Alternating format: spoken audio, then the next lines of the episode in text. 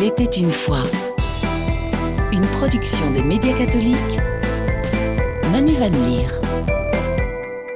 Bonsoir, merci de nous rejoindre dans Il était une fois. Aujourd'hui, nous vous proposons une rencontre avec Karen Northshield. Le 22 mars 2016, cette belgo-américaine s'apprêtait à prendre un vol pour rendre visite à sa grand-mère quand une bombe explose à quelques mètres d'elle dans le hall de l'aéroport de Bruxelles National. En une fraction de seconde, la vie de Karen Northschild bascule, son corps est très sévèrement meurtri par l'impact de cette bombe. Les médecins ne lui donnent aucune chance de survie. Karen survit pourtant, mais pas sans mal. Hospitalisée pendant quatre ans, elle a passé une soixantaine d'opérations. Son parcours, ses blessures et sa force, elle les partage dans le livre Dans le souffle de la bombe, paru en 2022, et dans cet entretien réalisé par Angélique Tazio. Un témoignage poignant, mais sans lamentation, que je vous invite à découvrir maintenant. Karen Norchfield, votre vie a basculé le 22 mars 2016, le jour des attentats de Bruxelles. Vous étiez alors présente à l'aéroport de Zaventem. Votre histoire est clairement scindée entre un avant et un après le 22 mars. Comment gérez-vous une telle coupure entre une vie de sportive accomplie, vous étiez alors coach sportive, et ce corps à reconstruire euh, Évidemment, c'est pas c'est pas facile, c'est pas toujours évident, euh, surtout après un tel drame, une telle tragédie, mais je crois profondément dans une, une, citation, un dicton qui dit ne jamais se reposer sur ses lauriers. Et ça ne peut pas être plus vrai pour une athlète comme moi.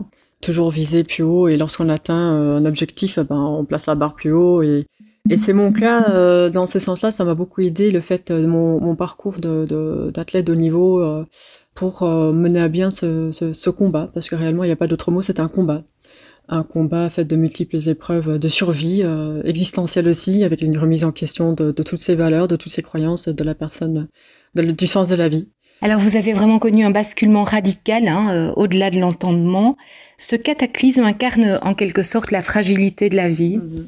La vie, elle est hyper fragile, elle peut basculer à tout moment, ce que j'avais j'avais appris avec euh, malheureusement avec avec les attentats qui finalement pense que ça arrive euh, à l'étranger ou à l'autre, euh, ou alors euh, ça ne se passe que dans les films, mais jusqu'au jour où ça arrive réellement à soi. Et là, ça, ça change tout. Ça change radicalement sa perception de la vie. et il m'a fallu une remise en question profonde et radicale pour pouvoir me, me soulever. La vie peut-elle encore être belle? Je pense que oui, je pense que oui, je pense que si on s'offre des moments, euh, même à travers la souffrance et la douleur, parce qu'aujourd'hui, euh, il n'y a rien à faire sur mon tableau, euh, il y a des, taches noires. C'est comme ça, il n'y a rien à faire, il y a, des, des, centaines de morceaux de la bombe, des pièces de métal qui sont dans mon corps que plus aucun médecin, même le plus expérimenté, ne peut enlever. Donc je vis avec ce trauma en moi, ça, c'est qu'un exemple hein, euh, parmi d'autres. Mais euh, je pense que si on s'octroie et qu'on arrive à, regarder à, travers les, nuages et, percevoir le, rayon de soleil, je pense que la vie, c'est ça finalement. C'est de s'offrir ces petits moments euh, qui se présentent et de pouvoir se dire, s'encourager et se féliciter pour arriver là où on est arrivé. Et pourquoi avoir écrit un livre à propos de ce que vous avez vécu et ce que vous vivez encore aujourd'hui?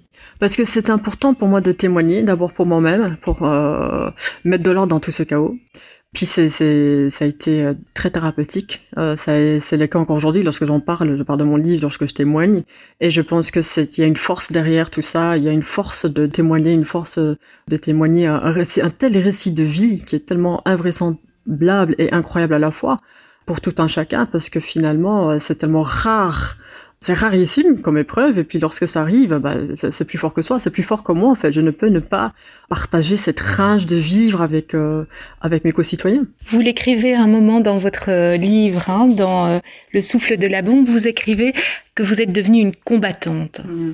je le pense je le pense réellement parce que ça a été un acte de guerre. C'était un acte de guerre qui est à la fois injuste et invraisemblable et puis, il faut savoir aussi, euh, pour la petite anecdote, que je suis euh, enfant de parents militaires. Donc, pour le comble, mon père n'aurait jamais été envoyé sur le front, mais moi, sa fille et son enfant euh, bien aimé auraient été dans le cyclone, l'œil du cyclone même, dans le tourbillon même, radical et brutal de cet acte de violence. Mais je crois profondément que derrière ça, c'est c'est une opportunité de partage du message positif qu'il y a derrière derrière cette brutalité, derrière la violence. C'est pour ça que je, je, témoigne, que je partage mon livre. Et justement, vous acceptez euh, régulièrement hein, des prises de parole publiques. Comment les gens réagissent-ils? Oui. Donc en fait, c'est toujours en fonction de ma santé. Hein. Donc euh, c'est ma santé maintenant qui prime, euh, évidemment, et qui a priorité. Euh, c'est pas toujours évident. Ça, ça, demande beaucoup de concentration, beaucoup de travail, beaucoup d'efforts. Puis je plonge à nouveau dans le passé, je plonge dans mes blessures, donc c'est pas facile de le faire. Mais euh, j'ai décidé de le faire parce que je veux continuer à regarder vers l'avant.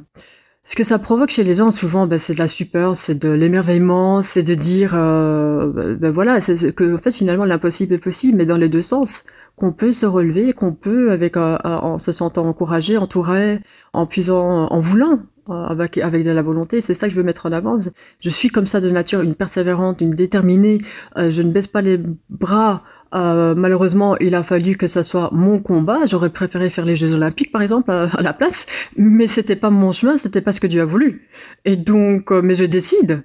Et c'est ça, Dieu nous a laissé le libre arbitre, le, le choix de, de décider, peut-être pas de notre vie, telle que nous, nous nous, nous projetons, mais en tout cas, sur le moment même, sur ce dont nous avons en contrôle. Et ça, nous pouvons faire. Nous pouvons décider, malgré la souffrance, malgré la douleur, malgré l'injustice, nous pouvons tourner le joug, littéralement, et dire encore merci, merci à la vie, pour des petites choses.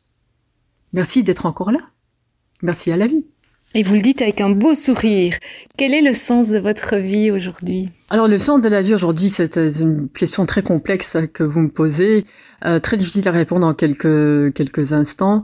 Euh, je, je, suis encore euh, dans cette voie de chercher le sens derrière tout ça parce que c'est quand j'y pense et c'est tous les jours, ça me rend encore profondément triste profondément, euh, comment dire, euh, j'ai des sentiments mélangés, mais mais je viens de très très loin. Il faut pas oublier ça. C'est pas parce qu'on me voit aujourd'hui que je suis euh, je suis maquillée ou parce que parfois je porte le sourire. C'est parfois un sourire qui est forcé, parfois un sourire qui.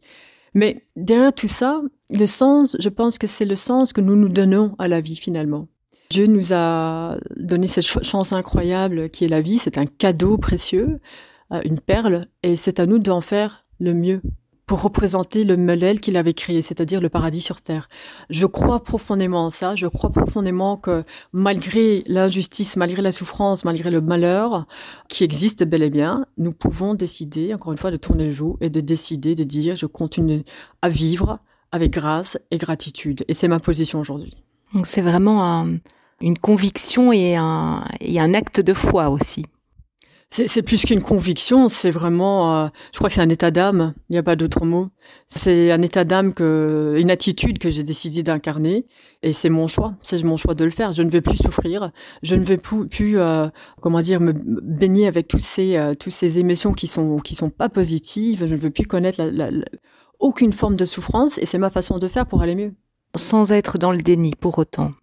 Alors le déni évidemment fait partie, ça c'est tout un chapitre, euh, il faudra me réinviter pour ça, mais euh, le déni en fait partie, c'est tout à fait légitime. Attention, la colère aussi est tout à fait légitime, euh, se sentir victime est tout à fait légitime, mais il faut encore, si on le veut, c'est ça la volonté, c'est ça la rage de vie, c'est ça avoir le courage, c'est de savoir qu'est-ce qu'on veut.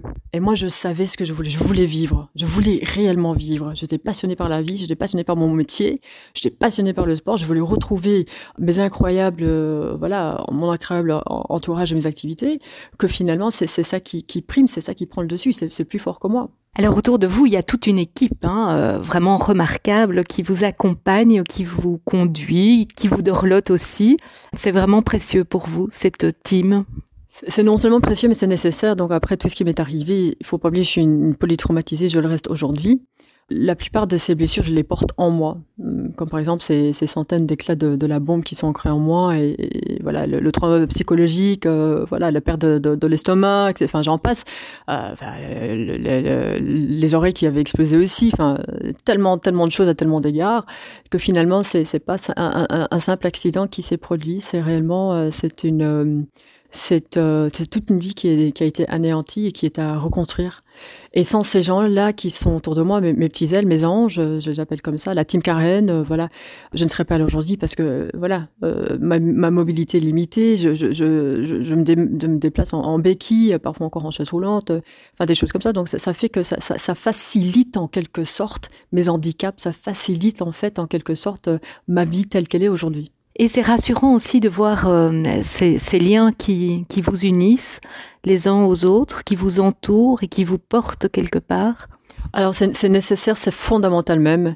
tout être humain a besoin d'une forme d'amour, d'attention, de chaleur. Sans ça, on ne sait pas grandir, on ne sait pas se reconstruire. Et ça a été pour moi fondamental.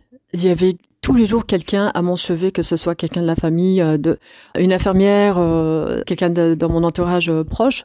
Mais il a fallu tout ça parce que j'avais perdu la foi en l'homme, j'avais perdu la confiance en l'homme. J'étais devenue terrorisée littéralement par tout et rien, même par les images, lorsqu'il se passait rien. Et donc ça fait partie de tout ce travail thérapeutique de reconstruction, d'acceptation pour avancer. Mais ça reste encore en cours tout ça. Quand vous dites euh, par les images, ce sont des, images qui vous hantent? Alors moi, le 22 mars, c'est comme si c'était hier. J'ai ces images qui sont tellement vives dans ma tête. J'entends encore les hurlements, les cris d'autres êtres vivants qui, qui étaient en flammes, qui mouraient, qui criaient au secours. Et l'odeur, enfin, c'est vif, c'est tellement vif que j'en ai la chair de poule rien que d'en parler. Mais ça restera toujours le cas parce que finalement, c'est ça aussi qui fait ma, ma force. C'est de me dire, c'est de là d'où je viens, moi. Moi, je viens de cet enfer. Je viens d'un monde qui a basculé, mais dans, une fraction de seconde, même pas le temps de réagir, de, d'écrire au secours ou de, de m'enfuir. C'était dès l'instant où la bombe avait éclaté, c'était de la survie. Il a fallu que je puise en moi tout, absolument tout, et que j'aille même puiser au-delà de mes réserves. Je vous propose de marquer une pause avant de poursuivre cet entretien avec Karen Northschild, rescapée des attentats de Bruxelles, on écoute Lucy Valentine avec un titre évidemment qu'elle avait repris en hommage aux victimes des attentats.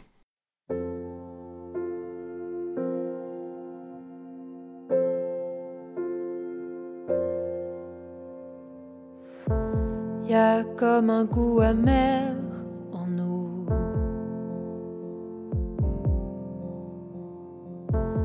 Comme un goût de poussière dans tout. et la colère qui nous suit partout. Il y a des silences qui disent beaucoup. Plus que tous les mots qu'on avoue. Toutes ces questions qui ne tiennent pas debout. Évidemment, évidemment, on danse encore sur les accords qu'on aimait tant. Évidemment,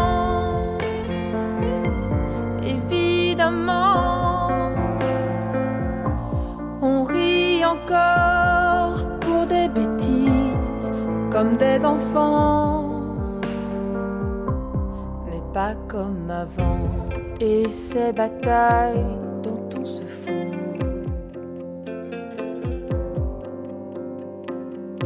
C'est comme une fatigue, un dégoût.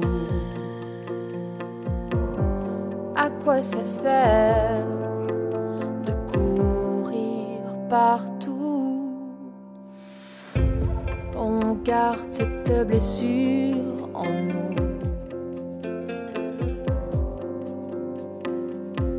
Comme une éclaboussure debout qui ne change rien, qui change tout, évidemment.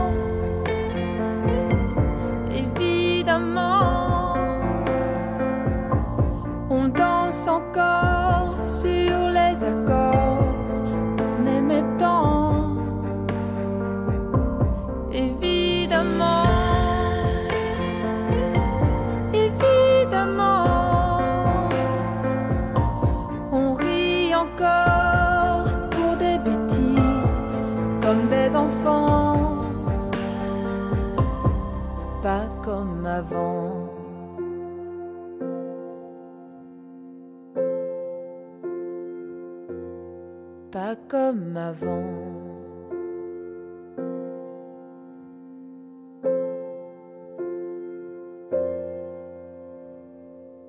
La suite d'Il était une fois avec le témoignage de Karen Northschild, rescapée des attentats de Bruxelles, une expérience qu'elle partage dans le livre Dans le souffle de la bombe. Elle est l'invitée d'Angélique Tazio.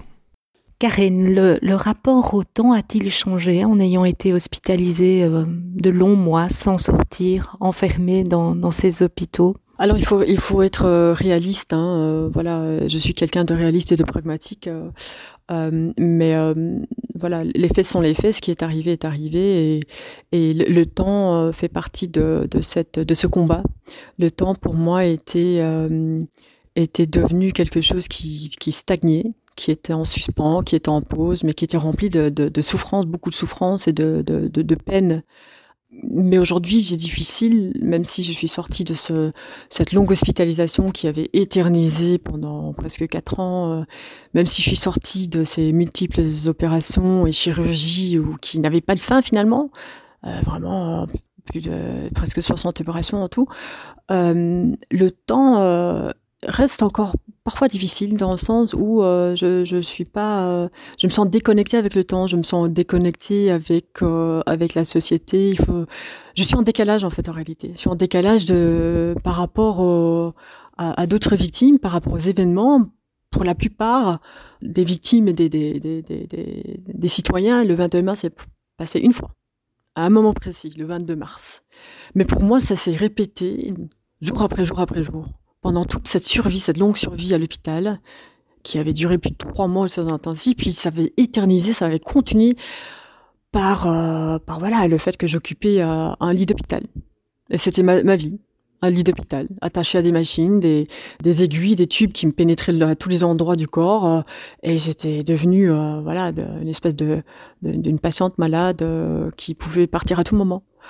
Et donc le temps, euh, j'ai l'impression voilà que j'ai perdu ces cinq ans. C'est difficile à accepter. Cinq ans, tout ce qu'on peut faire dans la vie, euh, voyager, euh, prendre des vacances, évader, je sais pas recevoir une promotion, faire une belle carrière. Ah ben moi, ces cinq ans ne sont plus là. J'ai passé cinq ans de ma vie en mode combat. Mais alors littéralement en mode combat. Et il n'y a pas d'autre mot que de dire ça a été une montagne russe après une autre, après une autre, sans fin, sans fin. Et moi, les montagnes russes, je ne les aime pas. Euh, j'ai des nausées et je me sens malade, euh, je me sens juste pas bien. Comment est-ce que vous retrouvez chaque fois la force de rentrer dans une salle d'opération?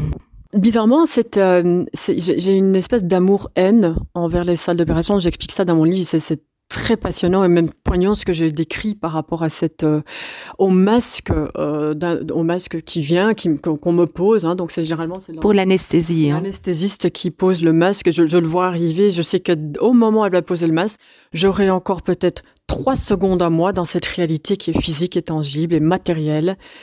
Et puis je vais partir. Mais lorsque je pars je pars vers l'inconnu. Et euh, pour le comble je ne sais jamais si je vais revenir on ne sait jamais. Donc ça reste quelque part un, une relation amour-haine. Pourquoi amour-haine? Parce que bah, haine, je viens de décrire, bah voilà, c'est la peur hein, qui suscite en son, qui est suscitée. Bah, j'ai pas envie de mourir, j'ai pas envie de partir. En même temps, j'ai pas le choix. On va poser le masque. Et je... Mais amour parce que ça me permettait en même temps de m'évader de cette souffrance quotidienne et perpétuelle de la douleur. Et c'est ça que je ressentais jour après jour chaque instant, je ressentais ces flammes sur mon corps. Je, je, je baignais, tous mes cellules de mon corps baignaient dans un océan de flammes. C'était ça, il n'y avait pas d'autre mot. Et je sentais ça sur mon, sur tout mon être. Et, et finalement, c'est ça qui a créé que, bon, ben voilà, à chaque fois que je partais, je me disais, ben voilà, ça sera peut-être l'espace de, de, de, pour moi, ça va paraître peut-être juste un instant. Ça sera peut-être quelques heures, mais ça sera ces quelques heures en moins de souffrance jusqu'à ma résurrection. Et finalement, ben voilà, ça, ça, ça m'a, j'ai développé comme ça cette, relation amoureuse et je me sens maintenant quand je dois retourner à l'hôpital, ben il y a ça, il y a ce côté peut-être à, la fois un pied sur terre et peut-être déjà un pied au paradis. Je sais pas si vous pouvez, euh, si c'est, compréhensible. Euh, voilà, je veux pas que ça devienne un mélodrame ce que j'ai décrit, mais c'est vraiment cette réalité là qui est la mienne aujourd'hui. Je l'incarne, je l'assume complètement, euh, mais c'est très à la fois métaphorique, mais c'est très vrai. C'est très, euh, c'est très réaliste de ma réalité d'aujourd'hui. Quel message aimeriez-vous donner aujourd'hui à, vos lecteurs euh... Aux lecteurs, aux téléspectateurs, à tout le monde. Euh, c'est évidemment ben, ne jamais abandonner Parce que même quand on pense qu'on est au, plus profond du gouffre, qu'on pense qu'il n'y a pas moyen de sortir que finalement la, vie est foutue, c'était c'était mon cas. Hein, que voilà, c'est tellement injuste, c'est tellement euh, cruel ce qui est arrivé, bah, bah voilà, bah, ma vie est gâchée, oui, c'est, je, je, comprends, j'étais justement euh, dans cet questionnement, mais je pense que c'est un questionnement, que ça ne s'arrête pas là, ça ne s'arrête pas avec une seule question, ça ne s'arrête pas avec euh, la première réponse venue. Euh, nous avons cet art, c'est-à-dire euh, grâce à nos philosophes euh, de l'Antiquité, de la rhétorique, enfin les rhétoriciens autres, c'est de l'art de pouvoir se remettre en question. À tout moment, l'art de pouvoir se poser des questions, mais je dirais avant tout de se poser les bonnes questions, de se poser les bonnes questions pour pouvoir arriver, et petit à petit, on arrive à ouvrir des portes on arrive à voir un peu plus clair, on arrive à, avoir d'autres perspectives de la vie. Et encore une fois, je dis, parfois ça demande euh, de passer par de multiples épreuves avant d'arriver là. C'était mon cas. Donc 4 ans d'hôpital, 60 opérations, zéro chance de survie, donc c'est quand même pas rien.